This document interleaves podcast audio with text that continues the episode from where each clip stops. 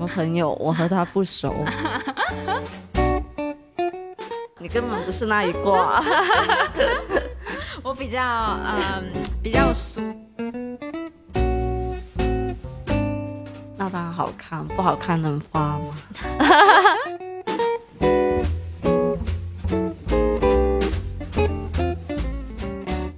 ？Hello，欢迎大家来到 Steppy 开小差，我是阿玲。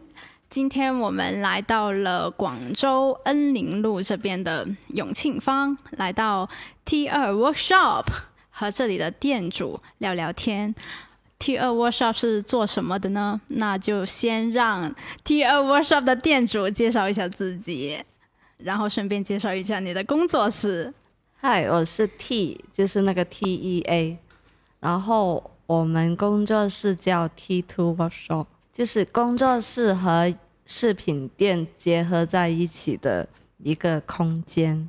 嗯，我知道 T 二 Workshop 是因为阿优就是我们的编辑同事，然后他就说啊，有我有一个朋友，他是做银器的，你有没有兴趣跟他一起开一下小差呀？什么朋友？我和他不熟。不是这么说的哦，他不是这么说的哦。我们今天就来挖掘一下 T 二 Workshop 啊店主就是阿 T 的一些故事，有点好奇，就是你跟银器是怎么投缘的？因为我之前呢，就是还听挺多一些年轻人就挺喜欢银器的，然后会去做一些小戒指啊、一些项链之类的。我这方面就了解的比较少。对哦。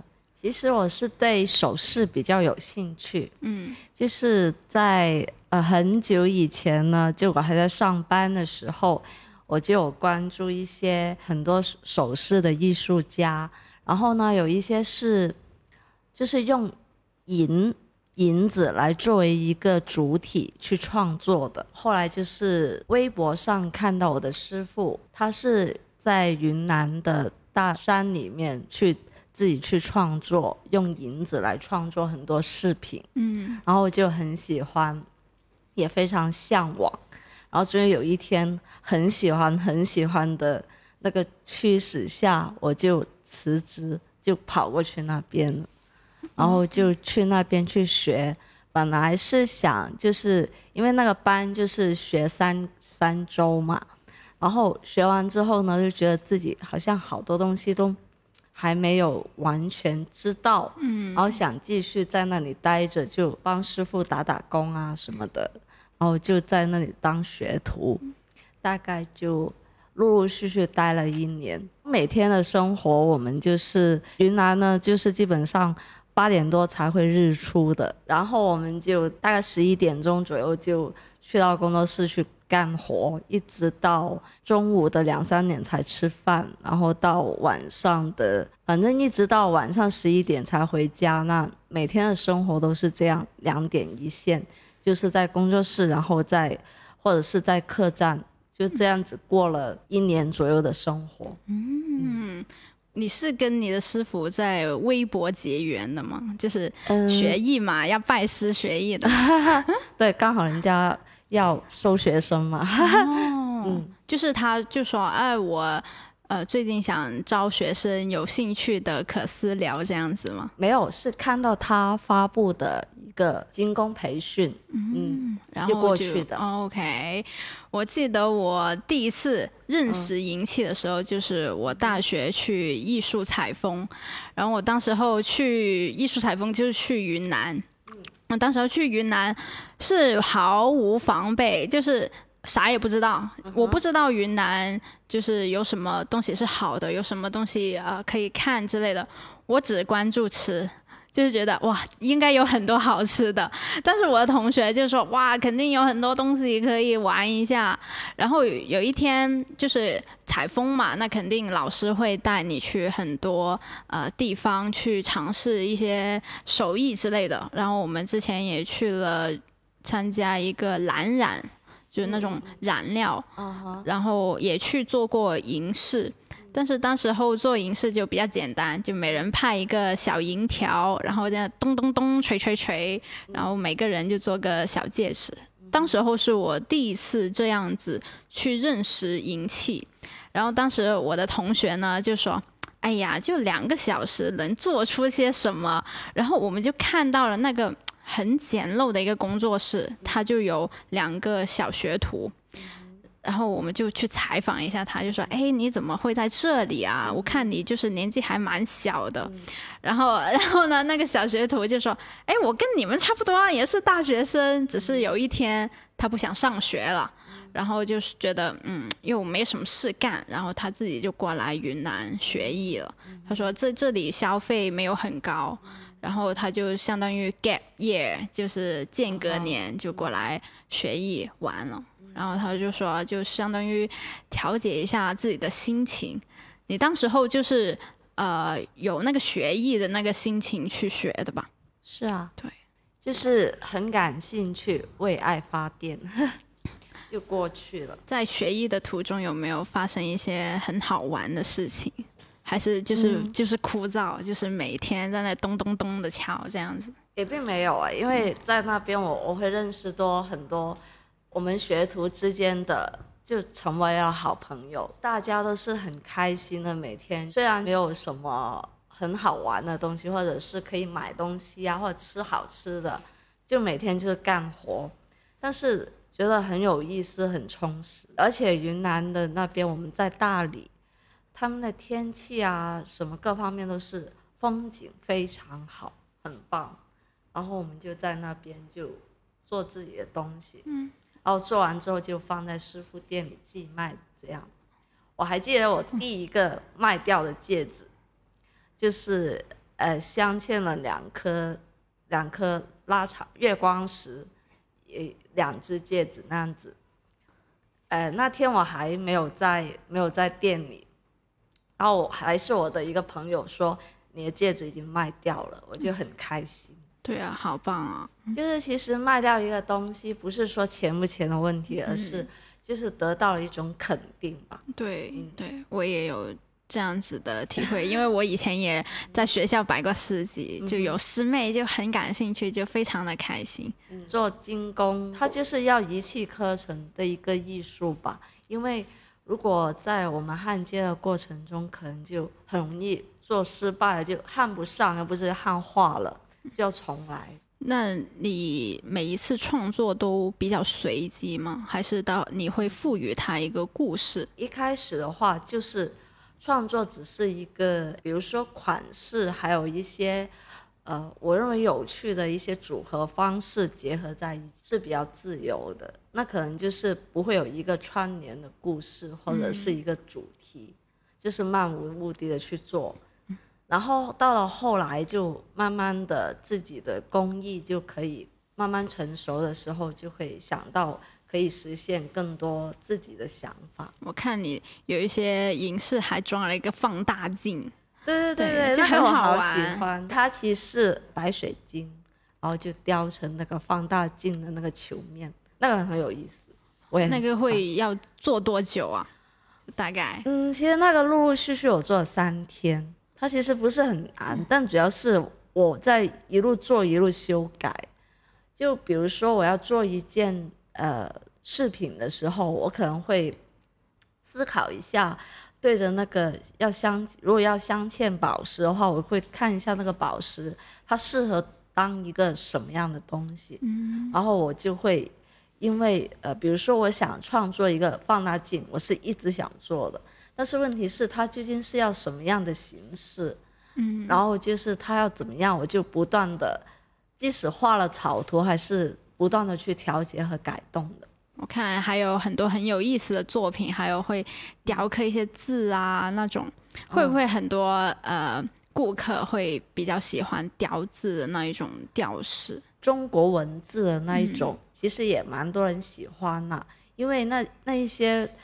比如说，我们有一些比较吉祥的元素，就比如说什么平安喜乐、平安喜乐啊之类的，发财。然后呢，就是比较小的东西，它就是只有你低头去看它，你才会看到。嗯，就是那种锁骨链之类的，其实它算是一个自己与自己的对话，而不是说一定是要为了吸引别人的目光很张扬的那一种。其实有手势是可以千变万化，可以带给自己看，也可以带给别人去看看。哎，这个人戴这个配饰或者是这个饰品。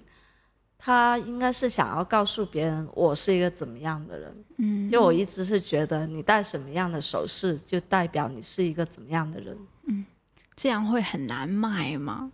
是，就是因为比较个性的表达嘛，不是呃每一次去摆摊啊、市集啊，或者是参观什么，我都会觉得跟他很投缘。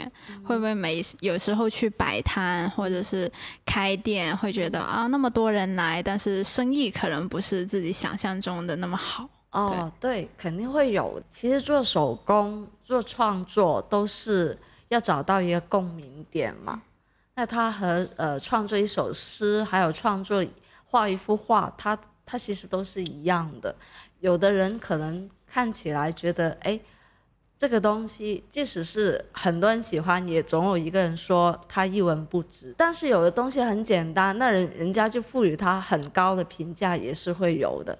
其实就看他能不能达到你内心的共鸣。所以就是，如果是做手工、做创作的路上呢？肯定是有一点会孤独的，也不不能担保说啊，我我一万个人看到一万个人都很喜欢，都想买是不可能的。嗯，只要喜欢的人他看到，他带回去，我就觉得哎，这已经是别人能对我的肯定。嗯，就是。那个态度有点散漫啊！你这里的工作室的主旨好像就叫散漫，是不是？就是我们的饰品空间那个位置，饰品店是叫 T Two，然后诶，我们工作的我工作的地方那个叫做散漫 workshop。嗯，散漫其实不是那个漫不经心的那个慢，是那个慢慢来的慢。其实它它的意思就是散散步。不好意思，我的狗有点激动。它就是慢慢散步的意思。嗯，挺不错的。我来到就是啊，有种时间静止下来的那种感觉。因为我你就在永庆坊上面是吧？其实，在恩宁路就对面是永庆坊，然后恩宁路就是。哎，要不要跟你说一下恩宁路的历史？可以，可以，可以，可以。我不不是很懂，我我相信我们的听众也不是很懂，可以说一下。其实恩宁路呢是广州的一条很老很老的街道，然后呢，它前身在我记得是在我爸爸小时候还是怎么样呢？它是这一条街有很多打铜的，嗯，一些店铺，算是家族企业吧。然后到了后期。某一段时间它是有点萧条了，嗯，然后之后呢，政府就做了一个保育计划，因为恩宁路这边有很多骑楼，然后呢，那个保育计划呢就说要保留这些那么有特色的西关西关建筑，嗯，然后呢就说要搞一条岭南文化的一个商业区吧，就做了一个永庆坊的一个项目，然后。恩宁路这边就现在就逐渐就淡旺了起来，然后有一些，呃，卖铜铜器的那些店铺以前是关门的嘛，后来他们现在也逐渐的去开了。下面你也看到很多一家打铜的，对，也有一些瓷器店，就是呃广东特色的一些特产之类的，还有一些是非遗项目了。就是会支持你多点知道广东啊粤语地区有一些文化，嗯，比如说有一些广彩啊、广绣啊，也有粤粤剧博物馆就在我们斜对面。哦，对，我在地图上有看到来的时候，是的，都是蛮有意思的，就可以了解一下广州的一些文化还有历史。你会不会觉得自己也算是就是贡献这个文化的一份子啊？嗯。还还是只是哦，我单纯只是个人创作，然后刚好开来了恩宁路这样。贡献的话，我觉得应该轮不到 我们这边贡献。我单纯只是觉得，就是自己的喜欢。很多非遗的一些项目，很多人他他在坚持，其实都不是很赚钱的。那他为什么一定要做了？当然，首要的肯定是喜欢。嗯，我觉得只有喜欢做一个驱动，它才会慢慢。就是不经意的，它变成了一个可延续发展的东西。我纯粹就是喜欢，嗯，我也很开心能够把工作室就安在一个这么有历史的一个街上面，我觉得也蛮有意思。对我个人是比较少来永庆坊这边的，然后呃也感受到你刚刚说的一些。氛围感吧，因为它的骑楼啊那些都保护的挺好的。因为我本人就是佛山那边，所以我对这方面的了解呢，还是要经常走动才会知道的。哦，佛山那边你南新天地也不错吧？也还可以，就是比较商业打造的一个呃地方。其实永庆坊里面那里也是也是会有商业的啦。然后恩宁路这条街呢，它就是比较，呃，有意思，就比较古老一点那样子。总体来讲，我我不觉得商业其实有一是一个不好的东西，嗯，因为我觉得有了商业，很多东西才能发展。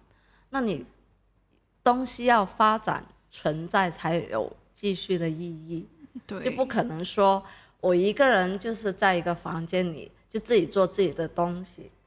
没有人知道，当然这样你自己也很开心呐。但是问题是，嗯，可能让更多人去分享，分享出去给更多人，可能更有意思。我就觉得能够找到有共鸣的一些人，就是有一一些人他会觉得，哎，原来不是那么孤独。嗯，是。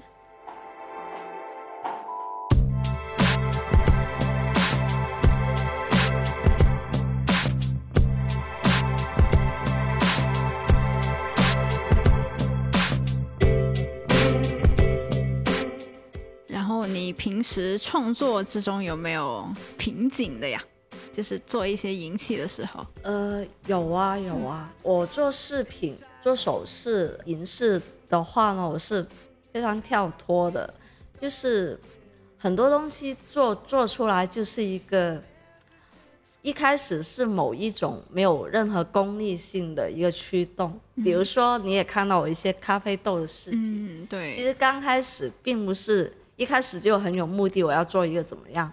主要是自己很喜欢喝咖啡，嗯，然后刚好有一个朋友是开咖啡店的，那他们就是开店说想送他们一份礼物，然后我就想做两个吊坠，然后就想着要镶一些什么东西，镶嵌什么东西，然后就说觉得哎，人家开咖啡店，我们就镶嵌一颗咖啡豆啊。然后就一开始香的时候就觉得哦好难香，就因为咖啡豆真的比较脆嘛，嗯，应该也有一点不规则在里面，对对对，然后就是很容易就碎，嗯，然后就啊像失败了好几次，终于就是做出来了，然后做完之后就送给朋友，朋友们觉得也很喜欢，然后就就找我把一些饰品放在他店里寄卖，那时候我还没有没有一个工作室，嗯，然后就放在他那里。会寄卖接一些咖啡豆的订单，后来就慢慢自己去做好多关于咖啡豆的这个主题的东西，嗯，大家也蛮蛮喜欢的。现在大家也比较喜欢去尝试喝咖啡，对我觉得这个创意挺好的。之前，呃，我听我同事也提到过，就说哎很棒，就是。呃，咖啡豆镶在自己的饰品上，这可以呃传播一下咖啡文化之类的。因为我本人就很喜欢喝咖啡，每天没有咖啡不行，就是每一天三杯这样那也不行。那早你就看不到我。除了用咖啡豆做呃那种饰品，好像还有用黄铜做成咖啡豆的样子，然后做饰品是吧？哦，是的，就是。诶，用紫铜或者是用黄铜去做一些耳钉，嗯，然后咖啡豆的话，其实，诶，你会看到我每一颗豆子都是不一样的，嗯。嗯，基本上我都是不会统一一个样子那样子做，因为其实咖啡豆它有很多品种的呀，比如说有一些呃像粉红波旁那一些，它就是有点尖尖身的，就是窄窄长长的。那像肯尼亚那种就是扁扁的，胖胖的。然后也有跪下种还，有很多。那我们的咖啡豆其实有一些定制的朋友，他很讲究的话，他会喜欢，他会跟我说，我就要跪下的，嗯，或或者是我就要什么品种的豆子，然后我们来做也行。嗯，就是会寄一包豆过来，然后让你对着它做。确实。哇。你看到那些都是。都是都是别人给我的哦，对，就是他的工作室桌面就是有很多豆子，是啊，可以做一些 sample 的模样出来。看来就是用咖啡做创作，用咖啡做创作还会不会是你的那个主创作系列？它是一个一直可以延续的系列，因为我都说我做东西都是比较跳脱的，嗯。然后就是很，呃，就今天啊，我想做什么，然后我就做，做完之后就是明天会做什么，就是不会说一定要就是同一个主题一定要做什么，呃，做完一套我才能做其他的，我未必的。嗯。但是咖啡豆是它是一个可以演变成很多很多形状的东西，就比如说我之前也有像呃做一些镶嵌咖啡豆的小勺子吊坠。还有一些呃可以变成呃钥匙啊之类其他形状的，我觉得也很好玩。嗯嗯，其实用咖啡豆创这样子就做一些配色的创作，嗯，可能我孤陋寡闻吧，就是比较少会看到这一类的创作。然后我第一次就翻开你们的小红书看的时候，就觉得哎还蛮有意思的。这一家 T 二 Workshop 啦，除了是工作室饰品店，好像是还有一个精工的体验，就是有客人来预约做一些精工的体验，是不是？嗯，是的。不过我们精工体验就和平常外面的 DIY 会有一点不一样。嗯。比如说我们有一些款式，它可以到店来看一下我们自己设计的款式。嗯。有一些我们是可以让他。体验一下试做的，或者是他提前跟我预约的时候，就是沟通一下他想要什么元素，然后我们再重新帮他设计一个，再过来教他做，那样子。做了这个工作室大概有多久了？其实是从一九年开始就做工作室，不过那时候就没有在这边，嗯，就是另外一个很小的一个空间那里做。这里就摸索和玩嘛，然后到了后来之后，就在在恩宁路这边呢，就大概是一年的时间。那你觉得银饰对你来说是意味着什么吗？就是有什么意思之类？就是单纯的一个创作的一个载体这样吗？它是一个创作的载体，也是嗯，目前来讲，它就是我一份职业，还有创我。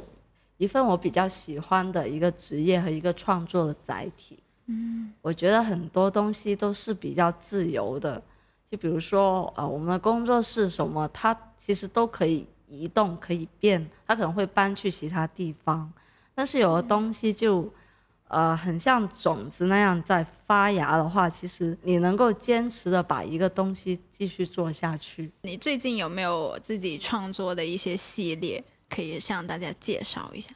最近的话，就看就是你看到的那个放大镜，嗯，还有流浪的花朵，哎，那个文字真的好名，呃，名字真的好文艺。它其实就是以一个海葵为创作的概念，嗯，然后中间会镶嵌那个小珍珠。然后它没有意义的。请问你看到流浪的花朵了吗？好像还没有呢。那就证明你一点都 还没流浪到那里去。你根本不是那一挂。我比较嗯比较俗一点，我就是非常直观的，只是看到了某些东西而已。没有没有，其实就是呃哪一个吸引你眼球了，就基本上就是你比较喜欢的东西。我觉得其实这一种都是对啊对啊，很简单的。就像有一些东西，就比如我是随便拍一张照片，然后别人看了就一堆破烂放在那里。但是如果有一个点是你很吸睛的，他你肯定就会知道，哎，这个东西是什么，很好奇。嗯，那就是引起了你的注意。如果没有引起的话，那就证明可能你不是很喜欢，那也没关系啊。嗯，我有时候去一些市集，然后看到了一些银饰啊，啊金，还有一些金，就是金色金色的饰品，然后我就会去试。有时候试了不买，感觉到哎，好像很不好意思这样子，然后就很怕那个店主会很介意，就哎呀你怎么都试了，然后又不买。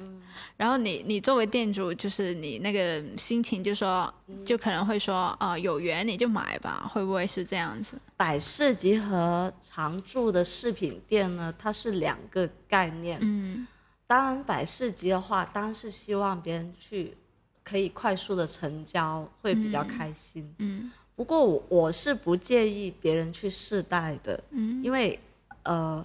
像我之前有一些客人，他们之前只是加了微信来呃接订单做，之前没有见过，然后在这里开了饰品店之后，他们就第一时间过来，然后那个客人还是在这里待了两个多小时，就试戴了很多，虽然最后也只是买一两件而已。其实饰品店的存在的意义就是让人去试戴，才知道什么是合适自己的。嗯，所以我就觉得欢迎试戴没关系。平时你创作的时间会不会说很固定，或者是哎呀，今天就黑啊黑啦，就是 chill 一下啦，不工作了。我每天如果待在工作室做自己的东西，就觉得很 chill 了，已经。嗯，就每天别人看我，就是看我的朋友圈都是很很黑。对，但是拍照很好看，就是拍一些小红书的照片。那当然好看，不好看能发吗？也不是啊，就有一些工作日常还很随意的。嗯，就平时工作室就只有你一个人在做。哎，对，基本上做做精工的就我一个人在做。嗯，确实还蛮孤独的吧？就是，嗯，对，但是我觉得时间久了还好，哎，就觉得。因为我还蛮喜欢有小伙伴啊，有同事之类的，但是现在就觉得，嗯，每个人的选择不一样。我觉得我不希望有一个人说，就就开心就跑来玩几天，然后就走掉。我觉得这个没什么意思。嗯。然后，然后就是，比如说学一门手艺的话，其实虽然是爱好驱动了。但是这种爱好一定是真心的喜欢，而不是只是那种哎突然间来了一一点点的小兴致那样子。嗯，所以其实学艺还是一个比较严肃的事情。嗯，我觉得是要沉得住气吧。嗯嗯，因为我就好像现在就很流行说间隔年就 gap year，就一听说裸辞啊，或者是呃。就是呃，突然间辞职，或者是突然就是想间隔一年出去玩之类的，大家就会说你很有钱吗？你怎么会突然做这个决定啊？不工作吗？哪里来的什么等等？我就有时候我就会觉得挺烦的，好像我们每一个人都不能停下来，要一直工作，一直工作那样。所以其实如果停下来去学一门。呃，技术或者是去学艺，我觉得真的是要沉得下心，哎，主要也要也要有一点勇气了。如果选择了一样东西，一个生活，可能你就要意味着有一些东西你可能要放弃。比如说，你不可能像以前在写字楼上班，嗯，我想喝一杯星巴克，或者我想买什么东西，就很很随意啊，就花钱嘛。嗯，但是可能你自己。呃，没有工作了之后，你可能就要在另外一个地方有一些东西你要节省一下。嗯，就确实是这样的，就是鱼与熊掌不可兼得，就看你舍得为你自己这个选择能够付出什么东西。对，就我看别人网上说，就说裸辞其实并不可怕，因为你会发现，你其实不需要那么多消费主义的东西围绕着自己，其实养活自己很简单的而已。我觉得这个是个伪概念，嗯，因为因为任何人还是要在养活自己的前提下去做任何东西会比较好。当然，裸辞的话，你要有一个目的性。而不是单纯的裸辞。嗯，其实我现在说做工作室，但其实它是我的一份工作，它并不是说只是我一个单纯的爱好。嗯，我其实是一份工作，我选择了当一个手作者，就是这样。嗯嗯，挺棒的，希望你可以继续热爱下去。好的，对，谢谢。然后我们今年就是 Steppy 的十周年嘛，我们有一句口号叫做 Step into 什么什么什么，意思就是你步入一个怎么样的阶段，就是你做了银器那么久，你觉得现阶段对于你来说是怎么一个评价？你可以赋予一个词，就说 Step into 什么什么，就是踏进什么什么一个状态或者一个领域之类的。我是希望 Step into 自在吧。嗯，就是，就是一个比较自在放松的状态。嗯，虽然说你看我觉得很轻松，但其实内心还是有一点压力，也会有焦虑的。我只是想自在一点，放松一点。就我以前也经常听，就是说，嗯，一个人去学艺啊，一个人去旅行啊。就一个人去做很多事情，其实是一件很酷的事情，然后也需要有点勇气吧。因为我以前也经常一个人去旅行，就无论是做银器也好，自己做工作室，自己去旅游，我觉得都是一个一件很酷的事情。我觉得按照自己的能力去做事就好了，然后 chill 一点，散漫一点，是吧？会不会？是的，嗯，我觉得只有这样子，你才能完全 enjoy 很多事情。嗯，有很多事情就是呃体验过就尝试过，我觉得就很好。不要不用说带着很多目的，就现在我会觉得就不要想的很长远的事情，嗯，就做好当下就可以。好了，我们本期的 Steppy 开小差就差不多了。非常感谢我们 T 二 Workshop 的店长阿 T 跟我们一起开小差，非常 非常 chill 的一个对话。欢迎大家点阅我们的节目，就是一键三连，一键三连，对，就关注我们的频道。继续探寻更多有意思的店主，还有一些有意思的店分享给大家。也欢迎大家来到 T 二 Workshop 体验一下精工，对吧？你欢不欢迎？OK 的，要预约的哦。如果想来，就去网上可以搜一下。好了，本期节目就到这里啦。我是阿玲，我们下期再见，拜拜。